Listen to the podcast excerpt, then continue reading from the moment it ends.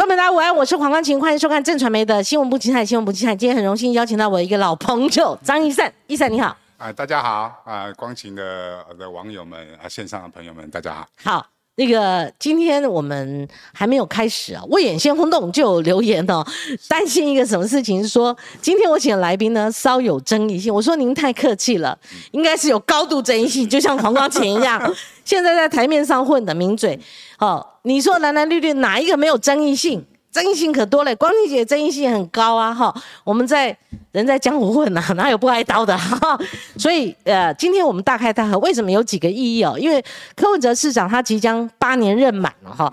那我们之前也发过学姐邀过，呃，马上也要邀这个一些民众党跟过他的，好，或者说在市府跟过他的，那我也再邀请柯批，柯一批是我们的节目的常客。我觉得我们节目呢。从陈志忠到张亚中都有不同的立场，然后不同的声音，这是光景节目的宗旨。我们不怕来宾讲什么，这完全自由开放。但是光姐某种程度，我们难免会有不一样的观点。那我们主持人角色就是在过程当中，我们聊天，我们互相激荡。好，有时候你的观点，有时候我的观点。我光晴姐某种程度也会挑战哈，这是某种程度的一个。但我们还是有来宾来主谈哈。医生，是我说我们老朋友了哈。这个是不在话下的，你知道吗？我还记得一个场景，我们先从这聊起。我记得你在民进党的时候，那时候你是在哪里啊？哦，我民进党中央党部，靠近。我常开玩笑，我剩下妇女部没有去。待过哪些？青年部、妇啊那个文宣部，然后政策会，嗯，然后民主学院四个部门啊，在中央党部大概十个部门，大概去了一个半。二零零七你在哪里？二零零七年，我那时候是在一个啊加入联合国的协进会，那时候就是阿扁的执政的末期。对，那时候我们就呃联合国协进会，然后我们一起在弄所谓的那个，当初有一个红衫军嘛，对，那阿扁被零六年红衫军上街头，阿扁被很多的贪污。贪污贪污案的那个医生坐前面一点。啊，然后有一些起诉的案件，整个民进党非常的靠近一点，嗯。啊，整个民进党非常的那个呃，就是低迷。低迷的时候。啊，我们就一起在街头啊，就帮阿扁啊，或者是帮整个民进党如何去重振这个事情。对，九一五就是红山军告一段落了，九一六就是我们在向阳的地方。那整个绿营上街不是护贪腐，是护阿扁的本土政权呐。那个政权倒了还有两年嘛，哈，那时候腥风血雨啊，是党内也风雨飘摇嘛。对，跟现在民进党其实有点接近，就是说整个政府部门，因为执政久了，你就会有一些呃事情发生啊，包含是贪腐也好啦，或者是官商勾结，或者涉及民进党讲的黑金的问题，这些都会在一个执政啊的过程里面会有一些啊呃事件。那这些事件重点是你要不要去面对系统性的并发症，就像老李执政的末期一样，对，就是说啊，如果你去不去面对，其实民主时时代就是政党轮替，是，那政党轮替会不会比呃，就是呃，不只是民主的争议，对民众也是比较好的一个方式，也是对政党比较好的。假设你真的不去面对，现在现在大家民进党在检讨，大家也觉得说民进党检讨的到底方向对不对？那如果不对的时候，我觉得明年啊就可能会被政党轮替。其实我为什么问二零零七年呢？哈，因为我们从这个谈起，我们当然会检讨民进党，也会检讨民众党哈。那所谓的检讨，有的时候是善意的，有的建议啊，因为有时候是过往从起到落哈，或者说从未来式，或许可能再起哈。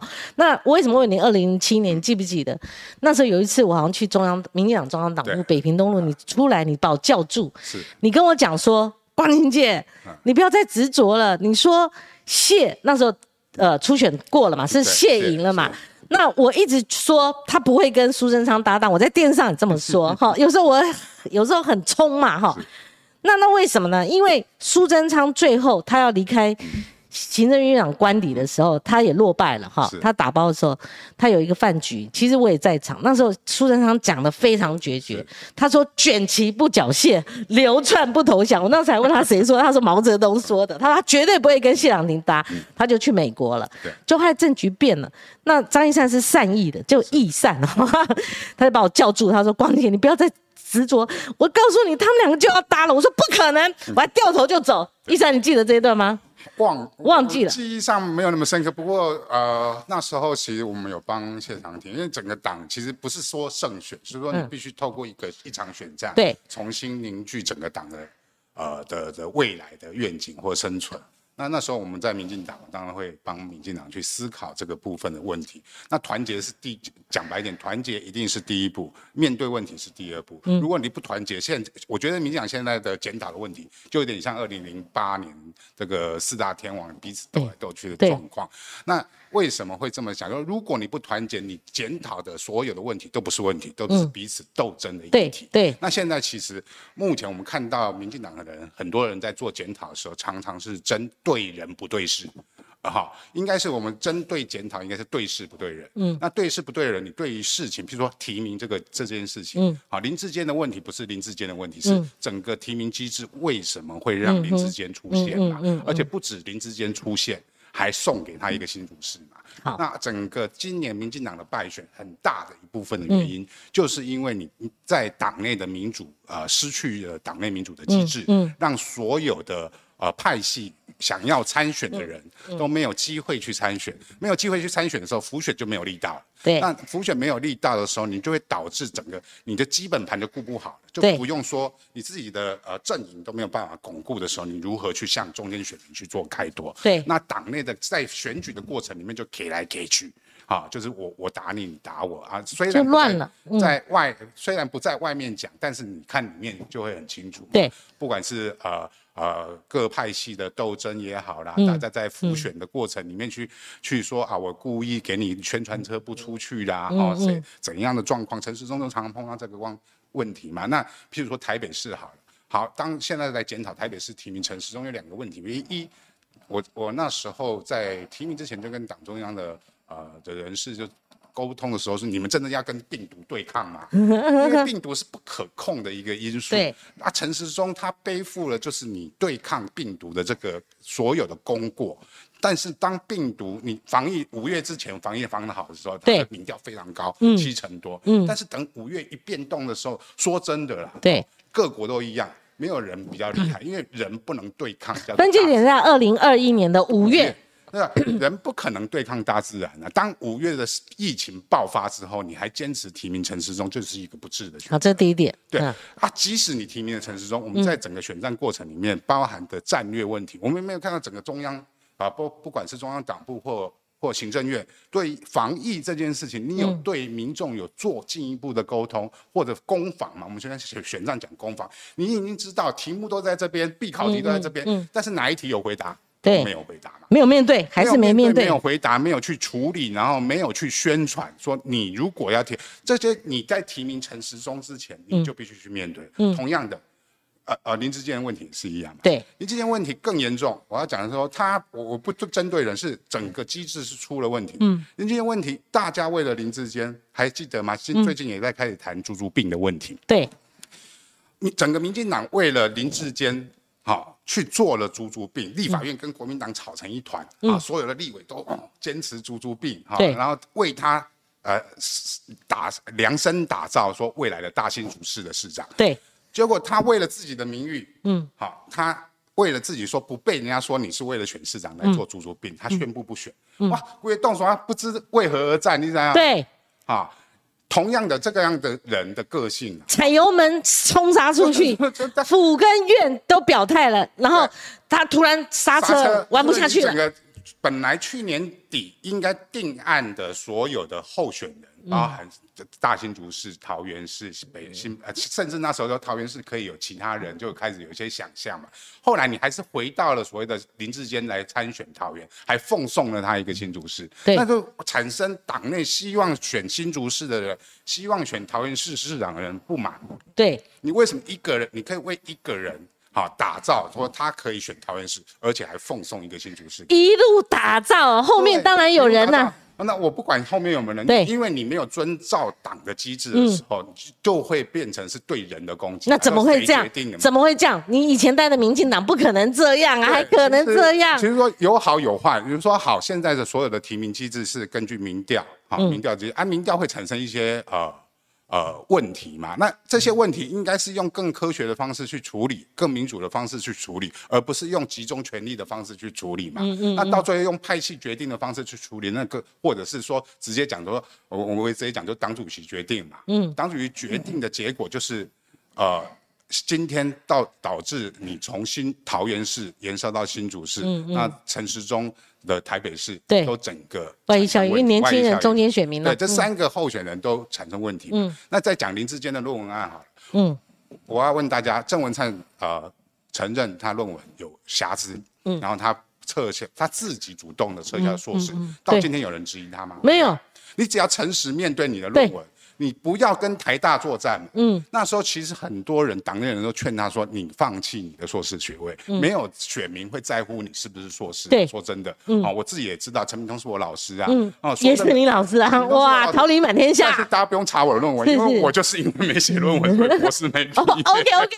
反而出清了。OK，我要讲的，他指导那么多学生，你说他品质会好吗？一定不会好。我直接讲，一定不会好。而且重点是，在职专班的学生真的需要写论文吗？嗯，因为他不是要做研究，他不是要做 study 嘛。说真的，我都觉得说整个社会要去检讨。硕士论文这件事情到底应不应该啦？嗯，很多国外的机制，它是用贡献值，或者是你的成就，或者你的社会服务，或者社会的贡献来取代论文嘛。嗯那这这时候你去来谈所谓的呃论文必不必要的问题，而不应该去坚持说你一定是论文没有抄袭。那大家都查的怎样无博嘛，黑龙卖丢没嘿？哎，科学怎么可，能？那你到最后肉眼都可以辨识人。到最后，你不是因为你不是为了党而战哦，你是为了自己的名誉而战。大家已经提名你了，你自己还撤销。所以昨天蔡玉讲的很好，嗯，好，蔡玉讲的好来好蔡玉讲的是说，就是呃呃，林志坚如果要列战犯，蔡玉列第第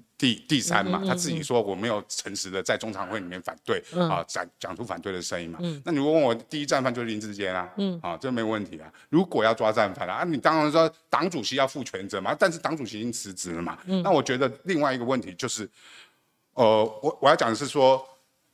当我们在努力的捍卫民进党或者帮民进党的时候，另外而且你还去建议啊，他们还还是不听其。实另外一个河道，其实大家也可以看我很多文章，我也直接讲，嗯，行政院真的处理的好吗？嗯，好，我要讲的是说治安的问题，为什么徐国勇辞职嘛？他就在点出这个问题嘛。整个台湾的治安最 在选战末期，在蓝营在主打治安的时候，民进党是没有面对这个问题的。嗯嗯。那治安的问题怎么来？嗯哼。我们这以及这三年来不断的警察人士的调动，哦，是依据是专业吗？是依据他对于这个地方的了解吗？比靠山呐，嗯，谁靠山最大？这对照牌的。嗯所以所以这个部分，大民进党你也要去检讨啊，尤其在末期，我们其实全全台湾在选举，在蓝营的这个蓝的白的这个河道里面，讨论的都不是什么高宏安的，嗯，的的的的贪腐，他不就一个县讨论治安啊。嗯对，那我们在就要以以打选战，我是打选战出身，这两个案子，好，治安跟高虹安的嗯呃贪污案，好，我们当然很不喜欢高虹安的贪污案。但是民众关心的是什么？一定是关心治安嘛，大案嘛他怎么会去关心一个人有没有贪对那个高公积金？还有新竹市的建设的问题，高安没有问题。嗯，我要讲的是说，绿营的朋友不用骂我，高安比例有问问题对但是不是比例问题，也不是比例问题是民众关心什么？嗯，就好像民众不会关心论文案，嗯，民众不会关心林志坚的论文有没有抄袭，嗯，民民众关心是林志坚可不可以。用他新竹市的政绩来做桃园市嘛，嗯，所以你的论你不断的坚持我论文没有抄袭，这个是错误的战略嘛，对。好，所以论文案这个个人民众不关心论文案，也不关心贪渎案，嗯民众关心的是我的治安好不好嘛？所以这次蓝营在后期打治安案。打治安的问题，嗯。八八十八颗子弹跟八八会馆是成功的一个战略嘛？对。但是民进党并没有因为蓝营打这个战略而去调整他的脚步嘛？嗯。嗯，尤其八十八颗子弹，尤其哎，八十八颗子弹，那船过水无痕，那个开枪他当然是被说死的，是。他还可以爬爬照，然后酒驾被拦下来，哦，还可以眼睁睁的看他跑跑掉。跑到这个柬埔寨去，然后他当然不是主使者嘛，哈，他甚至不是后面的藏进人嘛，哈，但是你抓一个开枪的，你都在选前当做没这回事，把它按下不表。这是陈廷飞他在选后一直开炮的地方嘛，哈。您刚呃，哎，没想到医生，你开始先检讨民进党，爱之深才责之切，就是我要讲是说，对我还是要说，我我曾经写过黑金枪毒不要参选的问题，我觉得选后检讨，民进党至少这一点做得很好，嗯，赶快提出议长的呃不支持黑金枪毒，然后在立法院立这个案子。我一直说嘛，民进党有没有这个问题？一定有，对，好，但是民进党是要剪指甲，对，金嘎等那些就等出来长出来的时候，像郭在清这样对，长出来的时候你就要把它剪掉，对。但是国民党就没办法去面对这个问题嘛？对，国民党面对黑金枪毒的时候，他就断手断脚。对，你看他提名，譬如说以花莲的呃张俊为例。他不提名张俊，因为被人家说他有贪赌案的问题。嗯，就是他提名的另外一个人就是杀人犯，杀人犯。所以国民党永远没有办法去处理，因为他如果处理这个问题，就有所谓的断手断脚问题啊！不要忘记了啊！我知道现在县长很可能这个节目里面蛮多科粉，我要讲说，我要提醒柯文哲，大家支持你，嗯，就是因为你的你是白色的，嗯，你是不同于蓝绿的，嗯，你不要蓝的不要的，绿的不要，你全部都通通去捡，嗯，好，那。当国民党在花莲不支持花莲县议长张俊的时候，你就马上后后脚就马上找去找张俊谈合作。我觉得这样的做法，你会不断的让民众党的支持度，这些民众党的支持，我我因为我当时是跟跟蔡壁如一起起创创党。我们很清楚，民众党的支持者大部分所谓的中产阶级，嗯，大部分所谓的呃所谓的中间选民，嗯，他们对于所谓蓝绿的这些跟黑金枪毒染上关系的，都没办法接受。对，所以柯文哲真的不要，我一直说你不要为了你的总统路。因为我知道你，你为了总统，如果所以你看啊，苗栗可以跟中东锦一起变完以前老国民党那看，对对，你就国民党不要，你就去捡捡看。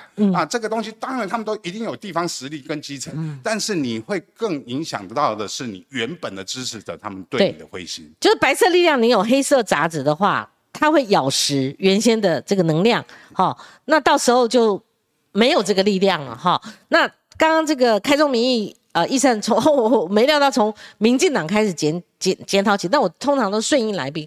其实医生，你刚刚讲民进党的问题哈，算是这有史以来哈，就是少数几位就是单点突破，然后刀刀见骨，就是他讲到重点哈。昨天我的老师苦林，他讲了十六点，我还私讯给他，因为我不留言嘛，留言的一堆人又嗡上来了哈。我说老师你讲的真好，好，包括谢金河，我们的新闻界前辈讲了四点，包括石板民夫。我都想邀他来，有时候太赶了。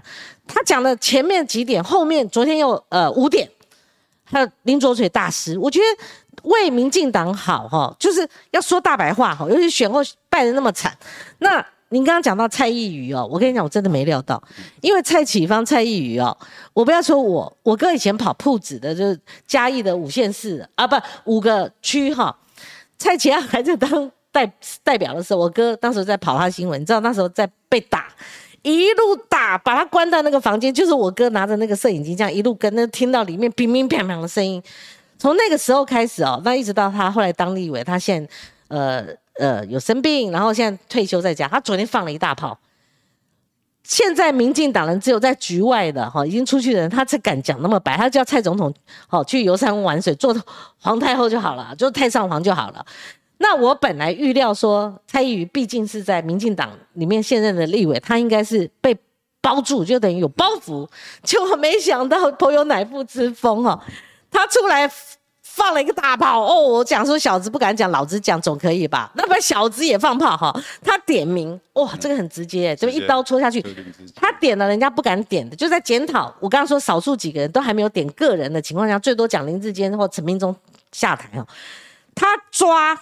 战犯，而且不是抓王世坚跟高嘉宇哦，这种这种莫名其妙，好像整个责任都是他们抓他们鬼谷，他直接回抓真正的他所认为的党内战犯，他抓了三个，他抓就呃有包括一组的就是柯建明跟那个林志坚哈，那另外还抓了一个哈，所以他点名三个战犯，好，他还有拍影片，所以针对蔡依瑜的这个点名，我想听看易善你的看法。我我觉得林志他点了三个柯建明、林志坚跟他自己啦，好，哦，就周楚除伤害嘛，哈哈，太好了，怪不得。原因就是说，他在这个整个选战过程，他身为中常委，啊，他没有去做把这些实话讲出来，去调整这个战略，了哈，那我刚才林志坚的问题，林志坚问题其实就是整个党内的提名问题。对，刚提到党内的提名问题，就是呃，用林志坚做代，我要还是做论事不论人。林志坚这个这个年轻人。优不优秀？我觉得在新竹市做的不错。对，但是你不能因为你新竹市做的不错，你跟蔡英文的关系好，你就予取予求。他的不错是真相还是假象？被戳破。新竹棒球场还有什么那个呃关埔国小，对对，还有其他建设。对对，因为弊案的问题，因为我自己在等等下也可以讲到柯文哲的弊案问题。好，那 柯文哲还弊案？柯文哲弊案，你要柯文哲一进市府查大巨蛋弊案，对对对，有弊案就查。啊，有弊案就去。就吴大案的时候，我要讲是说有像大巨蛋的弊案啊，后来李树德被起诉，对对对，起诉才一年，呃，今呃今今年初今年才起诉。对，那你看啊，柯文哲已经下任了。对，我们在第一年进去就是查，对，跟配合配合政风处跟廉政委员会，我们去查送的资料，整送的资料到减掉减掉起诉，起诉以后判刑，八年过去了。所以我要讲的是说，当还没有判刑确定之前，我们都所谓的无罪推定，我们也不能一定那么善良无罪推定啊。像我们讨厌远雄啊，讨厌赵腾雄的人，哈，我们就说他可能有罪，我们至少说不要说他一定有罪，就是可能有罪一样。我觉得那个高安的呃的的的的的的公积金案也是一样，人头助理案也是一样，我觉得可能有罪啊。那但是是不是有？最后有没有罪，要等法官判刑下来。对，这是一个法治国家的一个基础。虽然林志坚的问题也是，他至少在新竹市民，在连高文安自己都拍了很多的王美照，在那些市民呃觉得那些漂亮的地方了。因为我不是新竹人，我也不知道。但是我知道的是，网络上很。多所谓的新竹市这几年的前后的对照，那至少市民的感觉说这些是有改善的。嗯，但是有没有弊案？我觉得呃，就检调去查嘛。高安你现在上任，你也找一个检察官去查嘛，那就去查。但是查到结果出来的时候，可能要旷日费时，就非常久之后。那我们先回到三大战犯。嗯，对，三大战犯林志坚的问题就是你这个讲白一点，就是说你这个我我们讲他后辈不过分的，因为他就是玩我明辈。我们是像像我跟曾文灿都是学运世代出来的，你学运出身，对，他们是所谓的助理世代晚一辈。你凭什么说你要你当全党在为你做猪猪病的时候，难道你不知道当初大家为你弄猪猪病就是要你选进入市长吗？为什么你为了自己的自己的政治前途，因为你八年任满要找另外一个窝啊，就是你你的那个风评，然后你你就放弃了。说你不选主呃大清主事，然后整个党就不知道为何在一样嘛？你为了你的论文案，你为了自己嗯啊的清白，然后你放弃了整个党对你的信任跟提名，嗯，这个我觉得是做一个狼做狼啊！我我等下讲做行做狼跟做劲敌啦，好，我觉得林志坚他们都是。都是在选择保护自己，而没有在顾及这个党。那如果没有顾及这个党的时候，党为什么要帮你听你？这个是很相对的。为什么他点名老柯？嗯，点名老柯，我觉得是选战技术的问题。我我一直说，我们不要去怪侧翼或者怪啊老柯，因为当所有的媒体，你整个中央、整个政打选战的主主将，你没有战略战术的时候，侧翼就带着走。嗯，侧翼就是我们民进党的支持者嘛。好，我们很很讲很讲白点，就是很多的这些侧翼，包含 Coco 姐啦，我们都不要怀疑说他干他为了什么目的，一就是挺民进党的人嘛，或者是他的收视群是挺民进党的人，所以他一定会想要找一些议题去吸引这些这些群众的注意啊，来带领这个所谓的风向跟流量嘛。那会被所谓的狗。尾巴咬狗跟狗咬尾巴，你会被尾巴咬，就是因为你没有狗嘛。嗯，你的狗不见了嘛？你狗不知道跑去哪里？你整个林政党在打这场选战的时候，你没有主轴。当没有主轴的时候，当所有媒体去追高安案的时候，当然会追到柯建明。所以柯建明代表是今年民进党的选战是完全没有战略，完全没有战术。那这个东西谁负责？中央党部跟党主席应该负责嘛？嗯嗯。那蔡蔡英文。辞职了嘛？啊，包含了最后大家觉得啊，没错，就是蔡英文明明这些过去曾经投给蔡英文的票应该回来。我也曾经在节目里面说，只要有七成投蔡英文的，投给陈时中，那民进党就会赢，陈时中就会赢。但是连七成都不到啊，你可能连一半都不到，为什么？我不觉得蔡英文在浮选过程中他有引领议题啦。嗯，有时候蔡英文在，所以被人家说读稿机嘛，啊，这这也不不不，蓝营的朋友说读稿机啊，我们也不不用说，因为说真的，当你没有话题性的时候，你没办法。蔡英文明明就是一个浮选的主将的时候，但是你却没有带领议题。嗯，当你没有带领议题的，就会侧翼打干，对，就被带走了嘛。他现在还在读稿，就是府内府外，然后浮选的时间到庙口还在读稿，对，没有没有带领大家是。哦那个士气的那种能力，所以他。尤其现在的选战，好，譬如说最近在检讨 TikTok，好，我不觉得 TikTok 这个平台没有问题，TikTok 这个平台当然有问题，当然是中国中资的，当然也会有一些中国的影响，有一些演算法的问题，有一些呃个人资讯的问题，但是短影音跟 TikTok 要分开了，嗯，就说年轻人现在都已经没办法阅读那么大量的资料，他必须短影音化去宣传你的政绩，嗯，但是民进党几乎在短影音这块的宣传工具去放弃的，嗯。好，我又讲说，今年的民进党在战略战术跟工具的使用上面，都已经不如国民党跟跟民众党。嗯，所以这个部分是要检讨。我讲的是战术问题，更不用说你做一个总统，你应该引领一个话题嘛，引领一个战略嘛，该打的就打。我我说那有时候是这样的，如果你觉得陈时中是一个好人选。你要把防疫当成主战场的时候，你就要引领这个议题，说我是对的嘛。对，你要大声说我是对的，不然你提名陈志忠干嘛？对。但是这过程里面几乎是弃守的。嗯。你面对所有对疫苗的质疑的时候，你是弃守去讨论它。嗯。你是弃守用更。有效的工具去跟选民沟通，嗯，所以你你每次出来都行政院在讲一堆，或卫福部讲一些五四三，对，今天又讲了，真吓人了，嘛？对，就就是人们没有听得懂你在讲什么，然后你那个东西没有办法进到人心里面，这个是选战技术哦。你有战略好，我说我也可以说好，我们防疫就是做得好。那所以，我们提名陈时中的，但是你的战术是错误的嘛？你的战术是没有运用到现在年轻人所需要的工具嘛？那你现在去怪 TikTok 是不对，还怪抖音。那我看到一个现象，我们不得不谈啊。吴一农本来大家觉得你上次跟蒋万安打过，应该是不错的卡哈。就我们不管中间怎样哈，他现在选到这，我只讲一个，你民进党是失了魂魄了是吧？你败到不知道怎么那个牙齿。他被打掉，你不知道怎么站起来，你不是腿断了嘛？过去怎么补选，也是同样一个立委补选的林静怡。你现在把吴一农丢到战场上，他一个人，大家等着看他败选的笑话。那你们自认他一个人在那边选，然后。我我我觉得现在的民进党到底是怎么样？你你你是倒过来在检讨他，党内检讨他，谁要你要得罪黄成国，谁要你要提苏山稽查，你怎样？好像变成王宏威他为就职就绕跑的这个，反而没有了。所以你觉得吴一农现象这个是后民进党九二一后九二一现象吗？因为吴一农还没投票，我觉得呃说真的啦，立立委就是一席。好，民进党也不少那一席啊，在国会里面，他现在已经过半了。嗯，那不少那一席，我不是说大家不要投吴英龙，我也支持吴英。但是很难看呐，民进党这样说，吴英龙在打一场跟过呃跟过去不一样的选战。我觉得目前这个阶段，民进党就是一检讨，二诚实检讨，啊，三就是可以尝试不同的方式。去让选民去踹踹看，嗯，就是说过去，譬如说啊，小英出来啊，陈时中选那就最标准的啊，办大场的，然后那个那个全党支持，然后所有的议员、立委在那挥手，好，这个是过去的 SOP。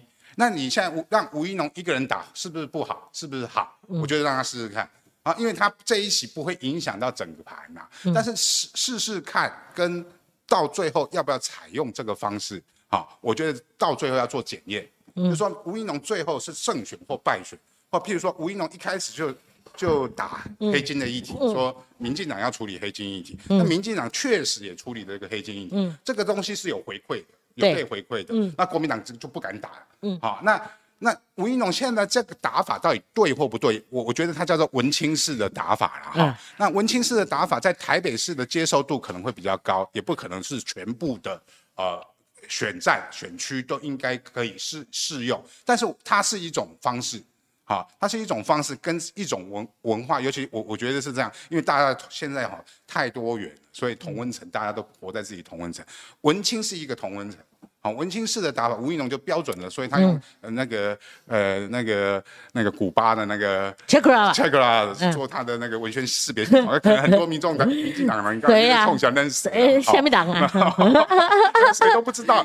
所以文青式的打法是另外一个方式啊，但是对或不对，可有效无效，我觉得就是选票来检验啊，也不会影响到未来。但是民进党要汲取说，我用这个新的方式去打的时候，它可是增加分的还是减分的？嗯，那成为你未来总统大选，因为我我要讲的是，民进的立委大选跟总统大选才是关键，那是一个政党是不是再再度执政，还是要把政党轮替给关键？医生，我是拿他跟林静怡比，林静怡旁边他至少谁总管兵符林佳龙，我说基本配备、基本战队还是要有。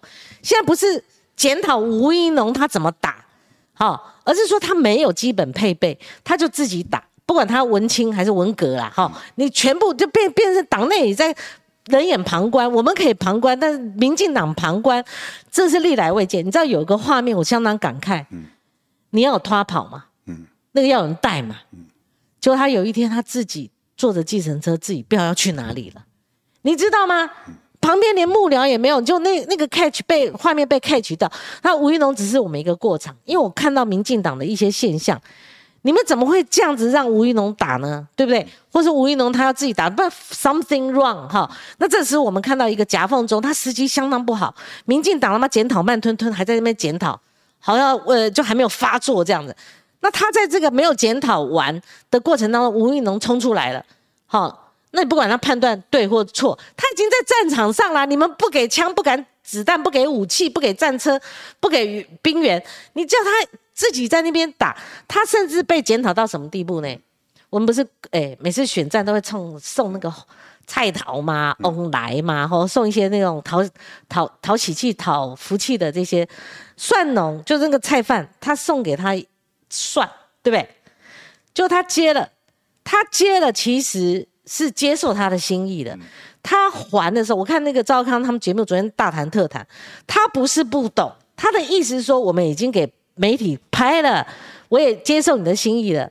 好，我不要就是拿回去，我我还给你，你还可以卖。他不是不懂，你知道，光是这个一一小点就被媒体放大，他妈大谈特谈，我就觉得说何以打成这样哈？那所以这只是一个夹缝中，我们看到李俊毅也是在夹缝中了哈。但李俊毅他旁边还是有哦哦哦哦，你们以前打林静怡。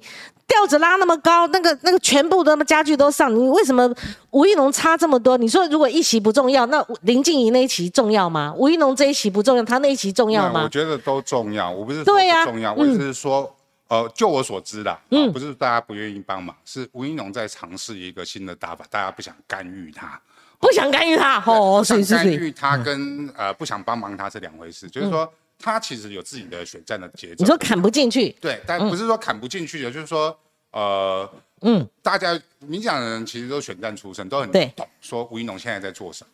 啊，他不是不帮忙，而是他在看啊，在他他们认为，或者说我们外界的这些关心的朋友都认为是吴云龙在打一个一个人的武林的选战。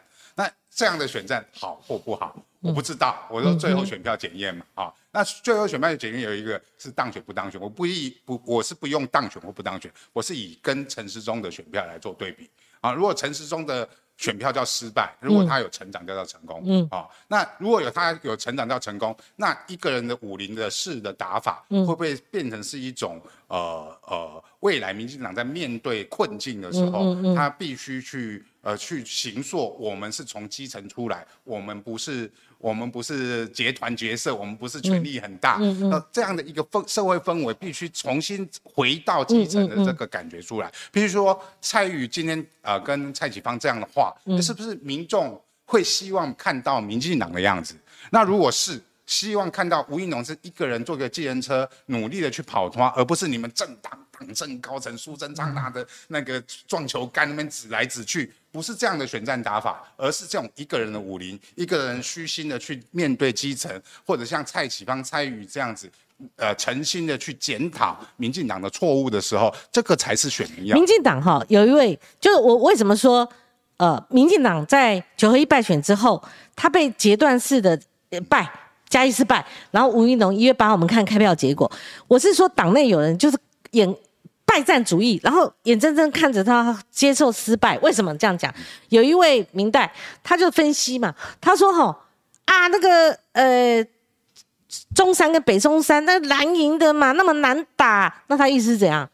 吴怡农冲出来不对喽？你们民进党不派人吗？还是怎样？我觉得这些话哦，在选前对于吴怡农都很伤，你不觉得吗？蓝的打他吗？绿的也不遑多让啊，怎么会这样呢？呃，刚才讲到选选票决，所以我才说台北是在要都是在做实验，因为长期而言呐，长期而言，就民进党在台北市其实跟国民党的蓝绿比。就是五五比四五嘛，甚至更是六四比更更惨。所以啊，为什么柯文哲会横空而出，在太阳花学运时代的时候会横空而出，民进党会礼让他，就在尝试一种如何在个在台北市，我如何击用的所谓的呃在野大联盟的方式去击败国民党，长期在国民党执政。我还我还是要讲到我的一个价值概念，就是政党要轮替。啊，如果一个地方让一个政党长期执政太久。都会产生一些权力的傲慢跟腐败。对柯批，对现任的八年，对民进党都是。对柯文哲当初为什么民进党会挺他？对，一山，你等我一下。对，我我都有一个层次，我光姐喜欢就这边搞完再去搞那边哈。就说我们对民进党做个小结，因为我刚开始本来要谈柯批，那可是你分析这个呃民进党为什么败选，败选的检讨的因素哈，光姐赚到了，我本来并没有。把这个放重心，但是顺着你来，我觉得我今天赚到了。还有就是说，他像一个从民进党出身的一个智囊型的人物。哎，我听了，我觉得这些内容是相当不错的哈。就听到那种那种有货有料哈。那我们做个小结：如果今天检讨不够特彻底，不敢面对问题，先前就错了。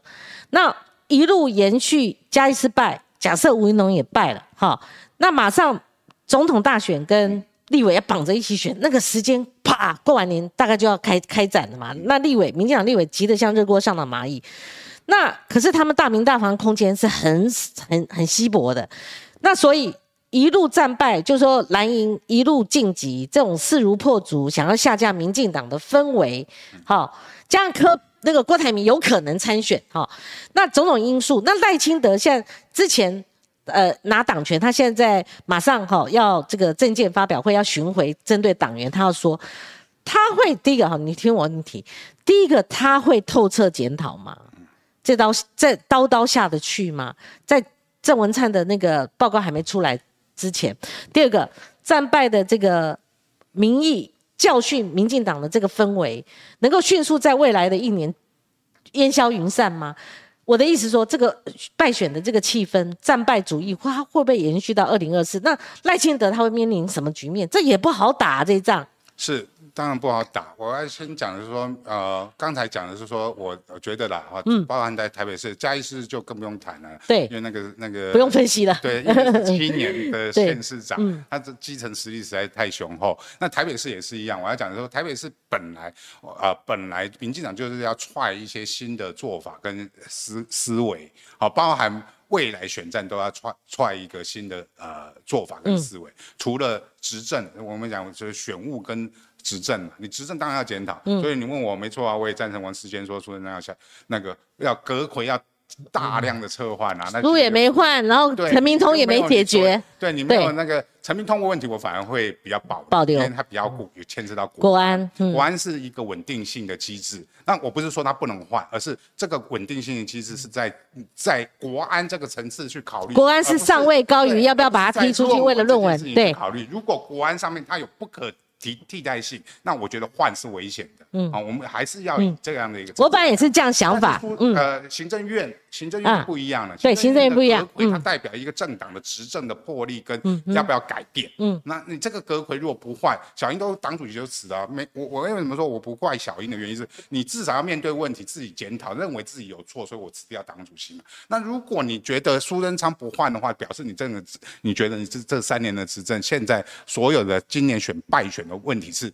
是是行政院都没问题，施政都没有问题，不对嘛？因为很大一部分就是施政的问题，施政问题，对，是按这个施政的问题，你的解决方案啊，就是啊，车完隔轨嘛，对吧？所以这个部分是必须从这个考虑，否则你人民你再做的再多，比如说你你黑金枪毒啊，或者排除议长这些，对于治安的你这些做法，都会你因为你没有。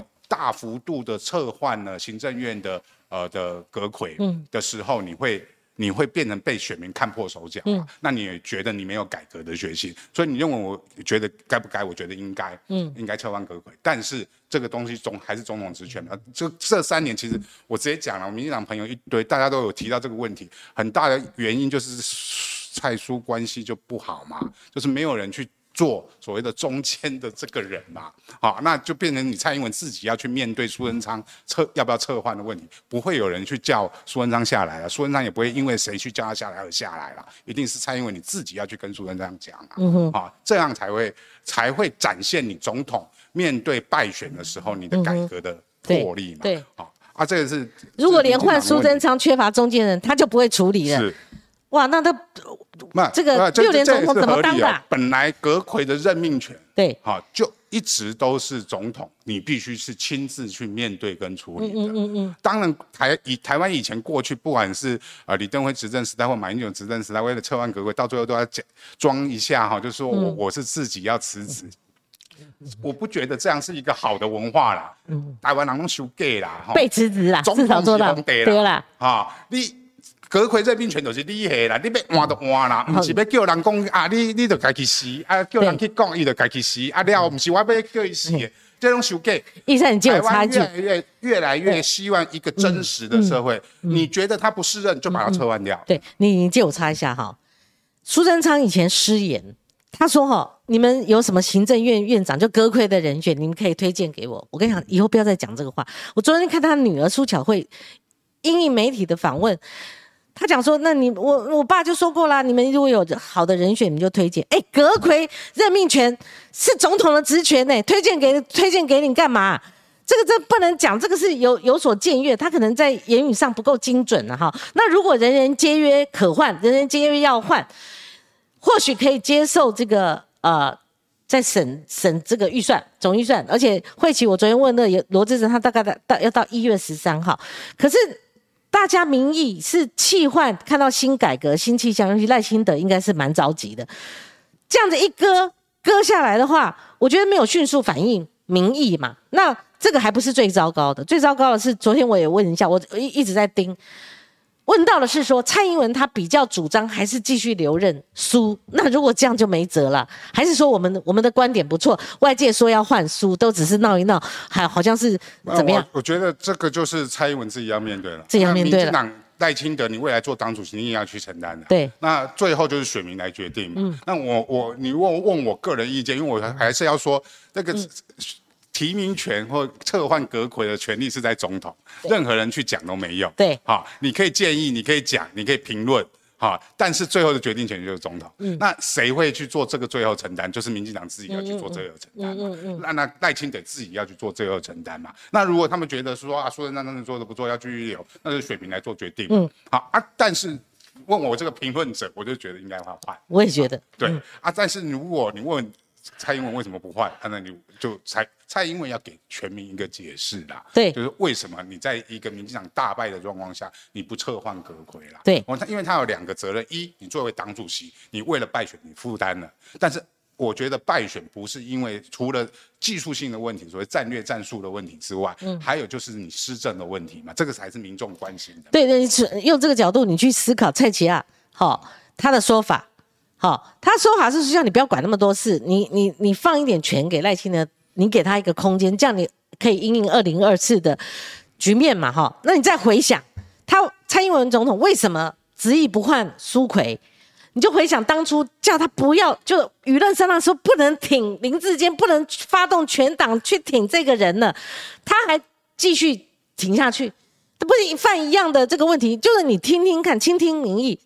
然后面对这次为什么败选，检讨施政，对，而如果继续坚持下去，就会重蹈覆辙了哈。那这个意上，我刚刚也给你看这个，这是昨天晚上非常晚的时间，苹果日报做出的一个新民调，因为郭台铭他连放两炮，他晚上还发脸书继续放一炮，就像你前面讲的，如果民进党不放下一年半的防疫，真的是很风光，做的不错的这个。过去的回忆，而不面对一年半之后，就是后面这一年半疫苗荒、高端争议跟好防疫的一一些外界的质疑黑箱，那就没有办法阻止外界的抨击的声浪，它会一直延续到二零二四变提款机。郭台铭不过就是这样，他他他揭穿了当初的一些购买疫苗的被阻挡的哈，后来是因为蔡蔡英文总统恩准之后才开了这个绿灯。那苹果日报立刻做一个民调，你看他放了炮之后，有七成三，有七十三点三趴的人支持他出来，你得你站在浪头干一干一番啊，出来选酸中痛啦哈，那。这个东西哦，不像过去他们所做调查，因为他只能投一次，他限制住了，他只能投一次。那或许很高哈，但是我说某种程度，这也反映出来啊，大家也在变相在锤民进党，还在继续锤民进党。那如果赖清德看到这个民调，他未来对手是郭台铭，你的看法呢，医生？呃，郭台铭一就是他个人意愿要不要参选，因为我觉得啦哈，总统尤其大家不要把总，我们民主台湾已经民主化二十二三十年了，政党轮替都已经轮替两次了，所以总统就是一个政治上的最高的职位啊。那政治上的最高职位到底可以影响多大？我觉得大家不要把它神化。好，譬如说，我认为郭台铭在民间的影响力，好，实际在民间的影响力都可能高过于总统。嗯，啊，这一次为什么疫苗的时候到最后是台积电一家、红海一家、慈济一家嘛？因为他们认为，啊，这个用民间的交流的方式采购的话，这三家足以代表。台湾的所有的人民的一个认同嘛，所以郭台铭来讲，我说第一个他个人意愿嘛，如果我做一个呃民间人士，可以影响台湾更大，做的事情更多，那我为什么要被总统这个职位绑住？啊，这是第一个。当然，他如果说愿意为台湾啊来做一些事情，所以他有意愿来参与，那还要面对第二个问题嘛。他现在是无党籍嘛，啊，无党籍，我觉得以郭台铭的算法，如果他愿意了，他的第一优先呢，first choice 是国民党礼让他嘛。你让他去参选这个总统嘛？嗯，那国民党现在内部就有一堆问题嘛，好像哪队的车家都不搞啊，N U E 吗？哦，朱立伦啊，侯友谊啦，赵少康啊，还有韩国瑜都要选，这些人要选的人，到底什么样的理由会让国民党礼让郭郭台铭？嗯嗯，好，第二个就是民众党的那张门票嘛，对，那就柯主席就不选了吗？柯主席从虽然他不断的说，呃呃，他不选是新闻啊，我我很害怕，如果到最后国民党不跟郭台铭合作，而是民众党跟郭台铭合作的话，去取得这个呃民众党那个所谓的门票，总统门票的话，那柯文哲真的不选吗？啊，是不是因为这样子礼让？啊柯文哲的角色又在哪里？嗯嗯，啊，这个是第二个选择，但是我觉得郭台铭不会去做这个选择啦。嗯，郭台铭，因为我说他可以不选嘛，那他要选的一定要选，一定会赢的。那跟国民党的合作的赢的赢面当然他多了。对跟民众党合作，因为你还是要面对国民党的挑战嘛。啊，所以他的这个，我觉得他不会选第二选项，第三选项就是他用无党籍。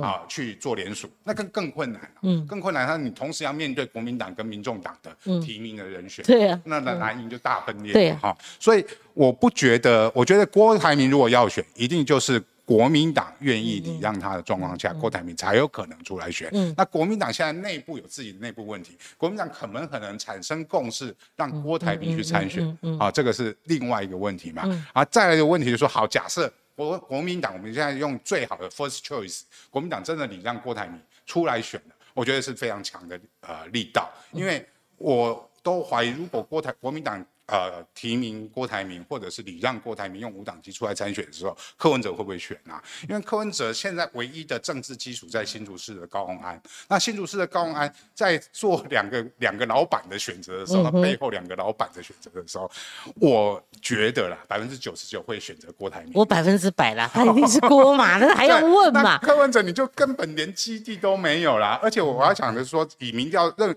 历次的民调分析，有郭台铭、柯文哲，郭台铭跟柯文。民众党的支持者郭台铭的重叠度是非常高的，也就是说，民众党的支持者支持柯跟支持郭之间，他们内心会纠结，纠结完之后，我绝对会选择郭，因为他们会选择会可以选胜选的人。对，所以当郭台铭出来选的时候，柯文哲如果再出来选，他所有民众党的支持度可能全部会移到郭台铭身上，所以柯文哲就会变成很弱化到，因为现在的民调大概郭台呃柯文哲在在啊美丽岛是十三趴啦，啊台湾民意调查基金会是十七趴，那十三趴十七趴我们折中找十五趴，那如果郭台铭出来选，我相信呃在选战的过程里面，柯文哲可能会掉到十八以内。我们最近的民调，我们看到台湾民意基金会哈，这个呃。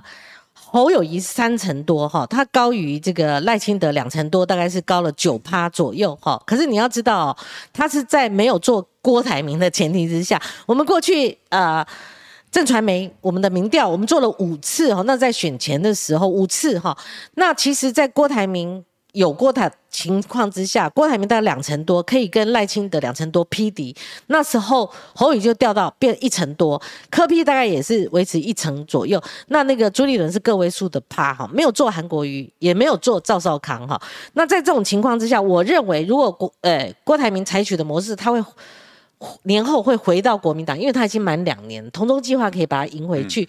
然后他出来，马不会有意见，呃，然后那个猪不会有意见，猴不会有意见，呃，赵更不会有意见。我觉得就是呃定于一尊的，我觉得这可能性是很高的。形势比人强，二零二四不可能再输了，这么好的一个气势，所以他们已经有声浪是要拱郭。那郭为什么要思考？那个声浪太大了，所以他在某种程度，他也松动了一些过去不选的这个念头。他会有一定于一尊的这个选法，而且他的格局够高，会比侯友谊他比较是 local king 这个格局高。我觉得二零二四的人选，好，他是一个适合的人选。那我刚刚请教一三，你也可以回应哈。顺便，我刚刚的问题是说，那赖清德对上这号人物呢？呃，我觉得是苦，非常苦战啊，哈，因为以民调来看，目前就已经落后侯友谊了嘛。那那那个以台湾民意调查基金会，因为柯文哲还分到了十七趴，那我已经说我的判断，如果郭台铭出来选的时候，柯文哲的选票如果也出来选，那大概会掉到十趴以下，也就是说，民众党的支持者大概都会回归到因为有重叠性，因为有重叠性，会。回归到郭台铭身上，会比侯友谊吸票的能力更强。嗯，啊，我必须这么讲，因为侯友谊的问题在于，侯友谊从呵呵这代机嘛，那你从头到尾没有讲出一个国政的格局的东西。对，那你如果质疑郭台铭国政的格局，他甚至都是有国际的格局的，更不用说国政的格局。那赖清德同样有这个问题哦，哦，因为他做了是八年的市长，那后来是做副总统，那副总统当然行政院长做过，当然有国政的格局，但是他一直都缺乏所谓的国际的视野跟格局。嗯，他在呃他的从政历程里面，对于国际这一块，所以他最近为什么蔡英文总统会不断的叫他出国出访嘛？但是台湾可以出访的国家就有限，所以你就很难去建立一些所谓的国际外交上面你的国际视野。他访过美不算吗？很很少看到他在国际这个议题或者两岸军事上面的议题有太多的琢磨跟发言。当然，因为他现在的身份的关系，发言也危险。好，我也还没准备好，但是未来这一块，嗯。啊，就变成是你必须跟郭台铭，因为大家不会去质疑郭台铭国际的格局，虽然他是商人啊，business means man，但是他的跨国企业的经营，对的，尤其未来说真的，以台湾的立场而言，台湾是一个以经贸为核心的一个岛屿，你不是你你会期待一个国际视野，不是以所谓的啊所谓的外交或者是军事的国际视野，而是以一个经贸的国际视野去看的话，郭台铭当然占有非常大的优势啊。啊，我还是要说困难在这里，但是我也判断，我说真的，大家也不用网友说好，我我好像很怕，我已经跟人家赌鸡排，郭台铭一定会出来了啦。啊，已经赌了鸡排了，鸡排不值钱呐。我 我也跟人家讲过，郭台铭不出来，但是我收回来了。这是郭台铭的动作了。我刚才讲到说，我我在分析国民党内嘛，那国民党内现在党主席叫朱立伦，我是用朱立伦的心态去思考这个问题啊。我如果我是党主席。啊，有两个人选都是征召的情况，一办初选，国民党一定会纷乱。嗯，所以我觉得以朱立伦来讲，他不会去办初选。嗯，那以征召来讲，目前民调最高的有两个人选，一个是郭台铭，一个是侯友谊。那我以朱立伦的角度来看，以以他的精算师的角度来看，如果是侯友谊，我未来在国民党的地位，我有可能整个被侯友谊取代。那如果是郭台铭，我还可以期待下一次。那郭科郭侯配有的可能性，因为如果郭要完全取得胜选的话，他就不应该夹带一个副总统，他是有绕跑的破破口的。对，我觉得是如果是郭的话，没必要跟侯友谊搭配，嗯原因是你侯友谊可以备位成下一次他可以选嘛，嗯你就好呵呵做代级，呵呵做 聊聊，然后在这个四年，你因为培养你的国际外交的关、对关系跟对视野，你才能够所谓的接上来。那我我觉得郭台铭年年纪有一定程度了哦，对他可能是他属老虎的对哎我觉得他是阶段性的目的。如果他出来选是一个阶段性的跟国民党合作的状况，他不一定是要选连任的。对但是但是以国民党考虑来讲，刚好解决他们目前诸侯赵韩之间的问题。嗯，比如说，如果现在是诸侯赵韩，没有人会服谁啦。嗯，但是如果是郭台铭出来的时候，他短暂性的可以解决国民党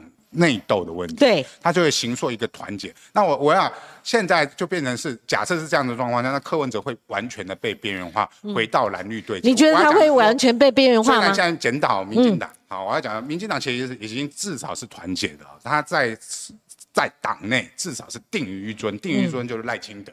啊，你可以说蔡英文总统，要不然什么太上皇，我倒是不用这么认为，毕竟他是总统嘛，他还有一年多的任期，该做的事情还是得做。但是对于未来来讲，大概民进党内大概就定于尊是赖清德，。对没问题那。国民党如果透过郭台铭这个人选来去作为党内整合的机器的话，嗯那两党是有的拼的。有的拼的哈，我们最新的民调是一呃，这个台湾民意基金，大家还是引用刚刚这个易三有点到哦，侯友宜是三成八，赖清德两成九，这是两边拉距最大的哈。然后柯文哲一成七，那虽然我有一些不一样的意见，但是我们今天也场子交给翟应善哈，如果我们这样谈下去就不得了了哈。这是在没有做郭台铭还没有新的状况的情前提之下，然后我们刚刚已经把民调过往哈，大概相对性我们都比较出来了。一闪，我们讲你的行政资历哈，或者说你呃这个在政坛的资历哈，其实你是野百合运动学运出身的，曾经帮陈水扁打过市长跟总统选战，那我们都知道结果啦，双赢嘛哈。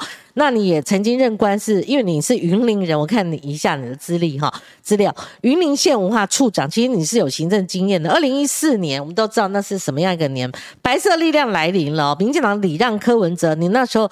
呃，应该有参加辅选，呃，协助他胜选之后呢，担任市府顾问哈。二零一六年，哎，民众党成立，你也跟进去了哈，加入民众党，然后成为中央委员哦。二零二零是个转折，你很不愉快的离开了哈。那时候是被开除党籍，还是你自动离去的？呃，被开除党籍，被开除党籍我我觉得我不要谈这件事了，因为有时候我觉得这些当然网友有说，但是我是一个公私分明的人，对我不愿意在公占用公，因为毕竟都是网络直播，网络就是公器，嗯，那我们愿意谈公事。我也不是要谈但私事我我的问题是我就我不不谈私事哈，这也不是我今天邀请你来的这个主轴。我们忆往没有忆那么多了，我顶多忆二零零七年那个片段。我的意思就是说，我刚刚也开宗明义讲了，柯批跟其他任满八年或大概就是八年的县市首长，我大概都有 run 一遍，都在打包。说光景，就现在打包，很忙啦哈。那柯批他八年要终结了，那回忆起来很多事情。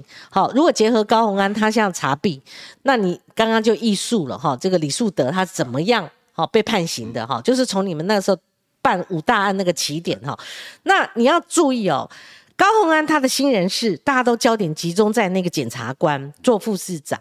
当然，如果呃万一这个高鸿安有什么三长两短被解职了，就三审地院被解职了，在两年内要改选的话，好，或者是两年后代理的话，那个检察官副市长他很可能作为市长。好，这第一个。第二个，重点在于说，除了这检察官之外，他用了两个地震。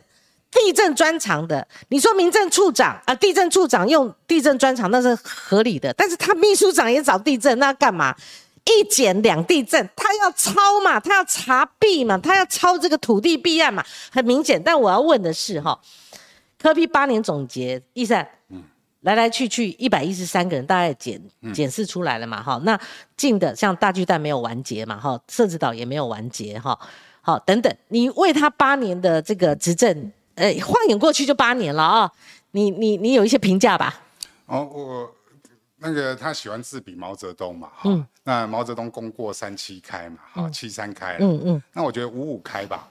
他前四年我我要讲的是说，他算第一个前四年他呃呃，在跟民进党的合作下，我要讲说，不是因为他跟民进党民进党多好，而是在你跟民进党的合作下，他有一个稳定的执政基础、稳定的执政人才，那民进党大量的人才协助他，嗯，那他可以在第前四年去做一些破坏，不管不管是拆迁所谓的公厕专用道啦、北门专案啦、东区再造计划啦，说他现在所有的公仔。都是在前四年里面去规划破化出来。嗯，那那后四年之后，我觉得一方面是我离开，我也不多评论啊。啊，二来是他因为跟民进党的分流之后，他又不跟我，我我也不是说一定要跟民进党合作，而他也没有跟国民党合作，他变成有点是一个人的武林呐。嗯，但是一个市政是没办法用一个人去执行的。当然他会很得意说他有很多的呃一级首长，但大部分都是事务官。我事务官是国家的资产。但是事务官不能作为政策的引导，不然我们选举干嘛？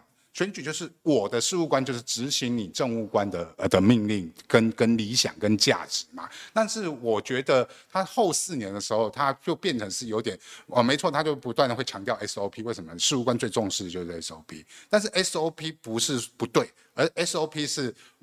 呃，事务官的事情，而不是一个市长、一个首长应该做的事情。所以水门事件的时候，在关关水门事件，为什么他会怪到人民没有去遵守 SOP？嗯，但是人民不是，如果要遵守 SOP，我选你市长干嘛？对呀，这是就是因为这个 SOP 有问题。后来他自己也承认，这个 S 关水门的 SOP 有分水灾跟分呃所谓的啊重大洪洪灾的时候，或者是大雨。大雨的时候的要把它分流，不能同一个 SOP 嘛？这个就是首长的要求，你不能一开始就说啊，你们市民不管呃不在乎呃呃不不重视 SOP，而是说我作为一个市长，这个 SOP 有没有问题？嗯。啊，是我们选市长是这个东西，但是我觉得他后四年他变成是呃一方面我觉得啦哈，一方面他没有所谓的啊，他的民众党就是没有任何议会席次嘛，那也没有呃只有五个立委，所以他在政治的。的的操作就限缩到他的视野跟跟他的格局。那另外就是他会忙着，他觉得他要选总统。那我选总统也不是不对。刚才很多网友啊，郭台铭一出来，很多网友说柯文哲真会不会选？那你当初成立民众党，你的野心对，就是想要选总统。对。那你如果想要选总统，我才说。那时候我在选前，我就说奉劝柯主席不要说哈，为了高鸿安说哈嘛，因为高鸿安不会挺你嘛。为什么？因为就有一个郭台铭嘛。对。那果然就是真的郭台铭。哎，他个性也很显然要自主放飞的。对。你你我我我我要所有的东西都是目的论，而不是你你今天挺柯文哲。你柯文哲如果要选总统，你的。整个布局就不应该是今天这样的结还有选前选后，民众党也没很挺高鸿安呐，也没能量挺呢，整个挺上去，连帮他辩解都只有，还是柯批讲个几句而已啊。对你成立你成立这个蔡壁如当初成立这个民众党，哈，他我就常说他是蔡那个那个民众党之母，当初是他柯柯文哲还没决定之前，他就送到内政部去了。对，那个过程大家知道，对，有那个政党，那你的目的其实很清楚嘛，就是因为二零你本来二零。呃，二零二零年你就想选总统嘛？哈，有一堆人压着他要去登记，后来没登记。对。那当初不选总统，跟呃跟成立政党，就是选总统跟成立政党，因为有韩国瑜，因为你不想要作为绕跑市长啊，跟韩国瑜一样，所以你成立了政党，预计你要在二零二四年去选总统，所以你成立这个政党。但是最后这个结果，包含郭台铭最后现在出来，都会让你的总统之路越来越。可能消失，比较狭隘了。对你，我不没有期待他一定要出来选的，但是他如果出来选，我觉得也不会上嗯。那出如果郭台铭出来选，他选出来上的可能性非常的低。嗯嗯。但是也有可能，因为郭台铭出来选，他最后是没办法出来选，整个民众党有可能都支持郭台。对，这个一闪呃，民众党短短两三年哈，你看他第一次是伸手。所谓有没有建立滩头堡、遍地开花，就是这一次的九合一了。现实首长他提不满，他只提的好像五个还六个嘛，哈，五个，哈。然后他的县市议员提了八十几个，哈。那可是结果论不是四趴，我后来重新看了是五点多趴，五点多趴的这个政党，他难堪大局。哦，他难看大局说你要应付总统大选这一役，除非你科批哈一个人像过去那个阿扁嘛，学习之旅啊，就是变孤军奋战哈，那某种程度呃来一个结盟的这些手法，否则的话，民众党他的未来的前途，我我我的观察可能没有办法做大，他就会变渐渐像小党一样，过去的小党一样，他会逐渐萎缩了哈，那他舞台不如之前。首都市长，哦他不如首都市长是好这么这么样的舞台。他是一个阳春党主席，他还要选总统、总统候选人嘛，哈。但是他有关键影响力，他有关键力量。如果柯批他不那么，我说有一点小小跟你不一样，就是说他我不认为他那么容易完全被边缘化，他只要一个五趴八趴，哦，那个是在那个二零二四总统大选这一局哈，他就有关键性的影响力。不晓得你怎么看柯批他的未来之路？第一个，我我我我之所以觉得他还是会选总统，不是因为他选上或选不上，而是啊。他身为民众党的党主席，他必须透过参选总统对。的过程，把整个民众党的民那个政党票拉高。对那政党票拉高，他才立委上面有席次，对你才能这个政党才能维系。嗯嗯，所以但是这个做法就是所谓的宋楚瑜的亲民党化嘛。对那么宋楚瑜其实不是他每次，他也知道他每次真的会选赢，就民众党的亲民党化，对对这个宋楚瑜为什么每次都要参选？其实他是为了这个亲民党，对这个政党，每次都必须盯着在这个政党的对这个这个位置。所以啊、柯文哲的未来之路，我觉得他还是会参选，原因是因为民众党需要席次。啊，他必须维持他的政党影响力，但是这样的政党影响力可以维持多久了？嗯啊，我要讲的是说，亲民党不要小看宋楚瑜哦，宋楚瑜当省长的时候，嘿，能量那个那个人脉时候第一次资源我现在最近在跟国际侨外社在写两千年的剧本，那时候我在阿扁阵营，现在吴坤瑜在宋楚瑜阵营，我们两个在对那个剧本。那个宋楚瑜的能量当初是有多高啊？宋省长，好、你看他选第二次，他马上跟连宋合。第三次他就开始消了，他还选了。你看国会席次合了之后有四十六个立法委员，你就知道了。如果认识宋主席的人，就知道他多会做人。他其实很多朋友嗯，不管他在哪里，就一定会挺他。我说他不会做人，就是我发了好几次，他不来我节目哈，这样算不算？他很会做人了，但是对，所以那个政治能量有时候是因为你朋友多，所以延续会就会久。所以宋主席延续了将近将近二十年啊，将近二十年的两千年到二零二零年嘛，啊将近二十年，他基本上都还维持一定的呃能量，嗯啊。但是柯主席的能量到底可以维系多久？对啊，就是这这牵涉到民众党未来的。你是说他能量没有过去的宋楚瑜大？当然没有人家啊那个亲民党是四六二十五，都现在都已经变对这这个对，我也没有立委就是说席次了。以历史看现在啊，对就以以宋楚瑜的历史来看现在的宋楚瑜，跟现在的柯柯文哲比不比得上过去的宋省长嘛？那比不上啊比不上嘛。对啊那所以柯文哲的时间到底可以延长多久？对啊我我跟吴坤玉常常聊天的时候，吴坤玉是亲密那个宋楚瑜的，他近身观察嘛，他认为柯文哲顶多一次，甚至顶多两次嗯，他就会在这个政坛上消失嘛。对，那你这样的做法对不对嗯了？就是说，你当初为了你，我我觉得政治人物有野心会有政治目标都很好，因为你嗯为了台湾要做事，你才会有这个目标嗯。否则我宁可去取五百亿的，还比较轻松一点。那哎，你可是有对经验了啊！包含郭台铭嘛，那那对有钱。对，那你讲白一点，他的国际影响力当对需要一个总统，不是？我觉得我你问我，我也不不觉得他是为了夺取权力。他可以不要，但是他如果要的话，就是每一个人想要选这个位置都很辛苦了，都是想要为台湾做事。对那你当初想要为台湾做事的时候，但是你的手段跟你最后的目的是没办法完全一致。对，好没办法包含我包含我我我我必须说，当初我为什么第一届跟我其实是有企图说服他说跟民进党继续合作，变成民进党其中一个派系，透过民进党的初选来去挑战大卫的。嗯对但是这个后来这个路径是不被接受的嘛？嗯后来他就是自己成立政党，那然后愿希望能够在蓝绿之间冲出来一个所谓的三十趴。他一直认为他有一个迷思，就是认为中间选民有三十趴到三三三十五趴，所以我只要固守这一块的时候，我是可以跟蓝绿抗衡的。但是结果，我们以结果论来看，包含高虹安跟呃黄珊珊，黄珊珊这次是选第三名嘛，台北市已经算中间选民是最多的哦，哦那没有政党倾向是最多的。但是高虹安我们看到的是必须国民党的支持，所谓的弃保才会可能高虹安才会当选嘛，所以。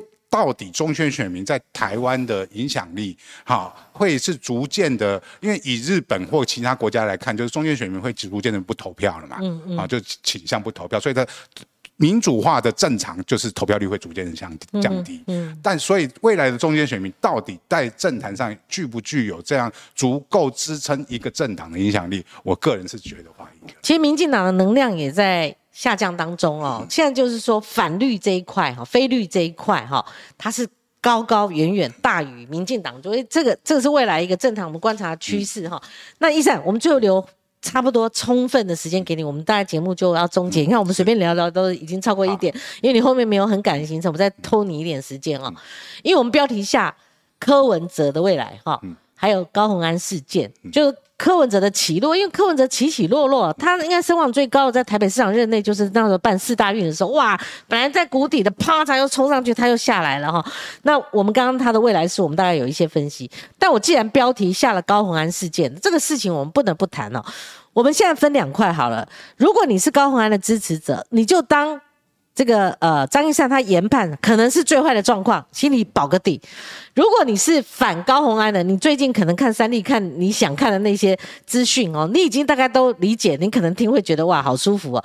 但是我我某种程度还有我们还有中间这一块，那我相信张一善他不管他之前呃跟柯批跟柯师傅的遭遇如何，我相信他有基本的这个研判的这个哦基本值，就是说他有他的这个。中道理性的这个这一块哈，所以呃还有事实基础了哈，呃所以医生开放给你好，里面有几个问题，一个是高鸿安本身的问题，好，高鸿安本身问题又分司法跟政治，我们司法跟政治都可以谈。另外一块就是民众党到底有没有寄生国会的这些问题，如果民众党没人没钱没组织，那未来这个前途堪虑了哈，所以这两块就丢给你了，你来谈谈。我觉得是这样的。呃，包含好，如果你要我中道的谈，就是说，呃，议员的助理，所谓的人头助理费的案，呃，最近前阵子已经办了很多，不是单一个案，高安绝对不是单一个案。你可以，我我反而要质疑的说，这样办对不对啦？好，呃，因为很多的，譬如说，好，我我举例，童仲彦五万块。没办法说清楚，他被关三年十个月，到底符不符合司法上面的对于贪污的定义跟争议？这个第一个问题，对，属于司法，但是已经这么办了，因为司法是一个体系，他如果之前这么办，他未来一定会这么办，他有一定的惯性，除非这个惯性被改变嘛，对，啊，这个被改变一定不会是因为单一的个案被改变，而是整个系统。发生了，觉得说这样子做不行，他们才会去做改变，不然不会有办那么多人。对，一定要这样办呢。之前这么办，那未来会不会这么办？那以高安来看，百分之九十九会起诉了。我是说会起诉，但是会不会判案？那我觉得，以过去的惯例来看，是会被判有罪的。但是多久的问题？有罪又分重罪是贪污罪，轻罪就是公务员登载不实这样的哈。啊，这些相关的法律是最后的判决要看起诉书跟法官怎么判定嘛？对，好，因为我们现在看到的很多都是外面媒体报道的资料嘛，我们也是根根据报道的资料来去研判，说它跟过去的案例来看是。被判有罪的可能性是非常高的，非常高，我同意。非常高。那第二个部分就是所谓的呃，民众党寄生国会的问题。我因说，我其实这件事情我一直在说，当初柯文哲，我相信他可能因为理工人通常不懂得法律，所以当初他认为是说啊，立委都觉得哦，人家几年今年要谁急，哎，当瓜啊百分之十趴，我如果以善意解读，捐助给政党啊，政党必须要预有预费用来。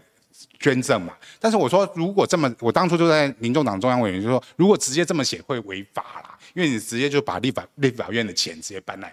政党嘛，所以后来才说所谓的政党的募款责任额跟捐助一名助理联系党团跟党部，呃，联系党团跟立法呃委员的工作嘛。那你这样子在外界面跟法律上至少是合理。那我要问的是，说真的，就是谢立功啊，你为什么执行的那么乱七八糟啦？嗯嗯，啊，就是说当呃。当一个助助理明明你明譬譬如说以熊熊江先生，我在其他节目也都讲过，他明明就是可以一路就领党部的薪水，你就继续做摄影师。熊熊江先生，我对他也没意见，他其实说真的，脸书经营也不错，有一万多人。那他也对柯文哲很忠心。这个人跟柯文哲拍拍摄影片或做小编有没有称职？称职。有没有工作？有工作。该不该给薪水？该给薪水。重点是你秘书长为什么不一路就给他党部的薪水就好？你为什么中间五个月要去领高安的薪水嘛？嗯，那你就会形成，当高安的账户账本被人家曝露的时候，外界至少现在外界，甚至我就觉得检外界有的资料检察官都有的时候，你就会曝露一个缺口。说啊，你看这个助理他做的事情不是这个立委的事情嘛，嗯，啊，除非张青山可以举证说我我有我这五个月都有做高安的事情，嗯嗯，啊，否则的话，外界当然会做这样的质疑跟推论嘛，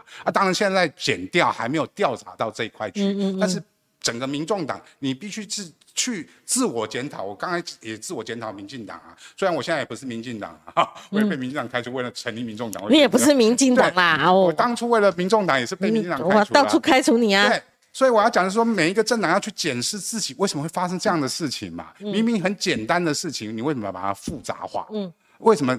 突然之间，熊熊就去领了五个月高永安的薪水。你大家都做过工作，大家都领薪水了。你现场的网友都知道，为什么我就我明明同一份工作，我就领同一个单位的薪水就好？为什么中间突然要去领高永安的薪水？难怪外界会去质疑嘛。对，那这样的质疑是是对的哦。那这样有没有法律问题？是有法律问题。跟但是跟当初设计这个机制，说党团呃每一个立委捐给党团一个助理的规则。有没有抵触？抵触，抵触了。当然抵触。其实哦，很多呃朋友问我说，到底怎么回事？哈，我跟大家讲很简单。我本来也觉得搞复杂，后来我把它很简单。就拿假设假设哈，我跟我老公成立一个公司，我们发给我们员工薪水，好，那另外还有呃某个金主给我们事务费，假设是这样哈，那呃换算成立法院就是说。立法院的公费助理是立法院给的，不是高鸿安给的哈。那他们给他们薪水放在，应该是理当由他们哦这个接收。你不作为立委，你不能够任意支配，你不能够拿去缴水电费，像那个潘怀忠拿去缴呃红白体，这都不行的。所以呢，高鸿安他是成立一个公积金，到底这个制度倒是前面的人留下来，还是他听别人的，还是他自己也也有主张哈？这我们都不管。他成立一个公积金，哈，那就是说公积金就是呃，包括加班费跟呃助理的薪资，他他叫他们上缴一定的比例。那昨天有一个新的，有一个新的事务费，就我讲的金主如果给我事务费，那现在是立法院有一笔事务费，现在被查到就是说事务费完全进高安他的一个账户，有进无出。那他的事务费怎么缴呢？他就用这个克扣助理的这个公积金里面的费用去缴啊缴啊缴。那公积金本来就有争议，这样大家听懂没？我已经尽量简化了。那事务费的钱呢？这是公费嘛？哈，你事务费的钱你只进不出，这个就有疑义了。那轻则就是公务员登载不实，好什么重则就可能贪污罪，贪污罪会影响他的任这个公职，因为一审停职。好，然后他可以代理，但是如果二审、三审、三审定验的时候，他有贪污罪的话，他就要解职，两年内就要补选，超过两年还是官派代理嘛？好，这就整个高鸿安未来的命运哈。所以我最后问你一个问题，我曾经被蔡碧如告过，那蔡碧如呢？哈，那他在这一波科批成立新的竞选办公室，找不到他的名字，先前那个罗有志。又爆料说，他访问他，不是他在他的时候，那个赖呃蔡壁如讲说，他向户头只剩六万块。那我也联络他，他现在是休养生息，他大概在过年后可能才会出现。你对于碧如姐姐蔡碧如，她现在这种状况，你的看法呢？呃，我觉得你可以喜欢或不喜欢蔡碧如，是，但是你永远不要怀疑他对柯文哲的忠心、忠诚。好，第二个就是你也不用怀疑他，柯文哲交代他做什么事，他就一定会去做。好，所以不会啊，不一定啊。OK，OK，他们两个之间会有自己的沟通的方式。是，但是如果你问我，应该说反过来讲，他去做的事情，很大一部分就是柯文哲叫他去做，啊，大部分都是柯文哲叫他去做的。那。包含这次呃谢立功这次浮选，刚才讲的八十几个议员，那提名很多的问题嘛，那其实是谢立功主导提名，结果你最后浮选的责任竟然是叫蔡壁如去浮选，所以他挂一个总指挥嘛？为什么？因为柯文哲自己其实都有曾经说过，谢立功这个人其实没什么能力嘛，那但是你浮选还是要人浮选，党部还是要人去操作操盘啊，结果他还是把蔡壁如找回去了，那。不就不用说，我我因为我自己亲身经历民众党当初的成立过程，整个民众党的成立过程就是蔡壁如纠集一群幕僚，一起从党纲党章的撰写到筹备会议，到成立大会，微博从头从无到有啦。我也不跟我讲从无到有，所以我说他不止叶克膜之母嘛，那书里面写说他是叶克膜之母，他也是民众党之母。整个现在民众党，你们现在可以当议员，可以当立委，如果没有这个民众党，你们当？所以不要用完即丢啦，这个用完即丢包含我我要讲不包含柯主席你本人，他是你三十年的幕僚，哈，包含这些民众党，包含高安的贺。嗯，哦，我我对高安最不爽，还不是这个贪污案，嗯，是因为蔡碧如的论文案，你竟然叫柯文哲叫他下台。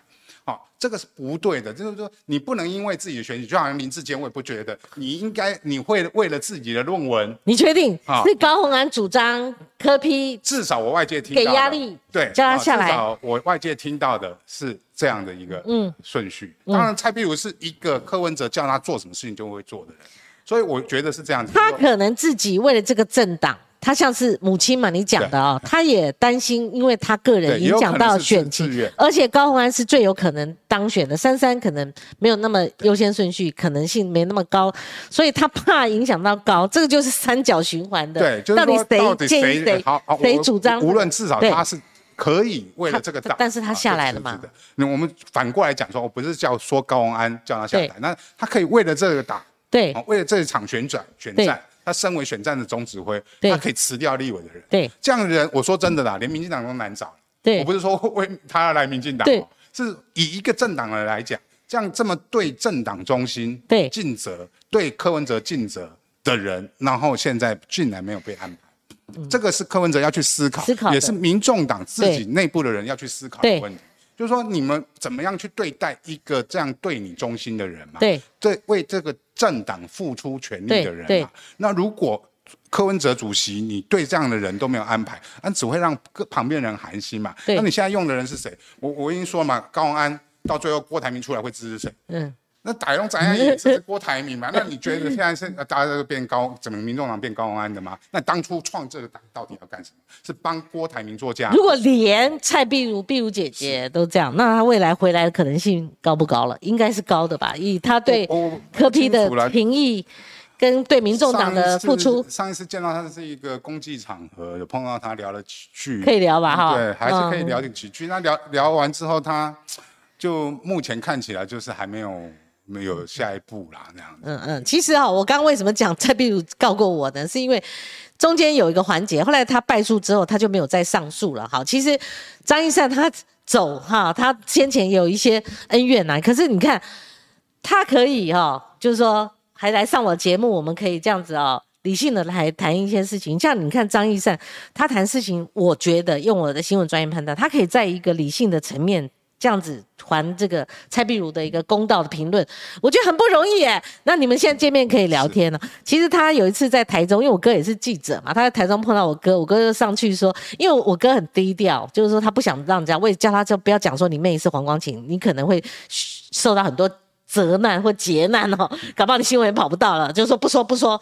可是他上去有跟蔡碧如就认了一下子，比如说哦，好久没上光晴的节目，大概就是这种互动。那有公益无私交，但是大家可以彼此就是说都是老人的啦。其实易善才小我五岁，大家是很成熟的一个。像我跟光晴姐，跟光晴说说叫我来，我就对对来，因为把你抓来，临时叫你来。呃，不因人废事，对啊，这个是柯文哲的名言。对，一一不因人废事啊，二我我还会更多一句就是。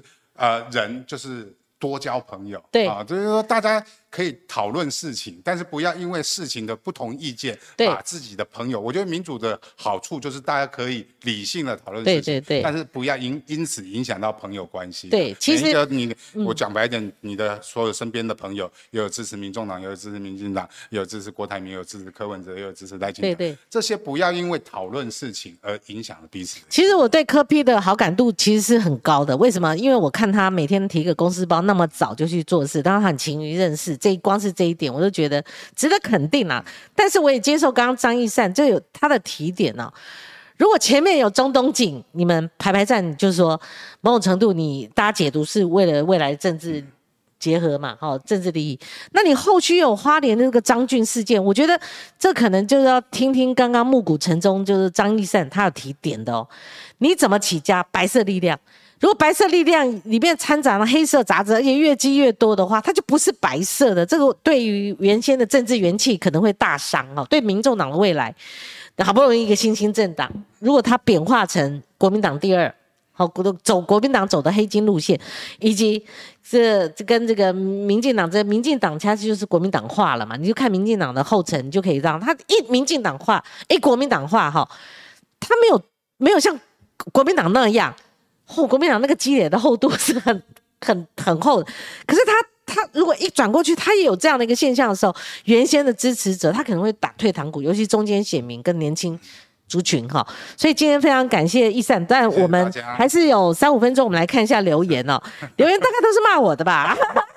比较多，对对对对，您客气了。哦哎，今天我希望说，呃，大家呃听我们的留言，在我的光晴姐的节目里面，我觉得和大家会听到不一样的声音。因为我不是郑红怡哦，我也不是三立的那些侧翼哦，不是。好，我们可以理性谈问题，有时候聊天聊出一些他们本身的一些看法哈，嗯，都很零散了哈。好，那今天因为可能光晴姐害的都没有半通斗内了。对对对，好，开玩笑，开玩笑。那希望易善能够在我们的评论的平台上面多多露脸。我相信他是一个有对政党，哈，包括民进党，包括民众党，他是对政治的呃过去的理路，他是很实际参与者，他也是很了解的。看他说不说而已哦。谢谢你，谢谢易赛哈，祝你幸福。好，我们也谢谢观众朋友。明天呃，我们要欢迎梁文杰败选来归，好。哎，对，是梁文杰，明天是梁文杰。那我们下礼拜的这个通告安排，我也已经安排确定了啊。那我们要即将迈入二零二三年了哈，二零二三年它是一个关键年，我们就会看到又会有呃很多选战的烟消味出来了哈，真的是动荡动荡，选举动荡哈。那二零二四呃，我们就迎接台湾可能会有新的局面了哈。那也谢谢您持续关心政治，也谢谢您持续关心我们的节目，我们明天见，拜拜，拜拜。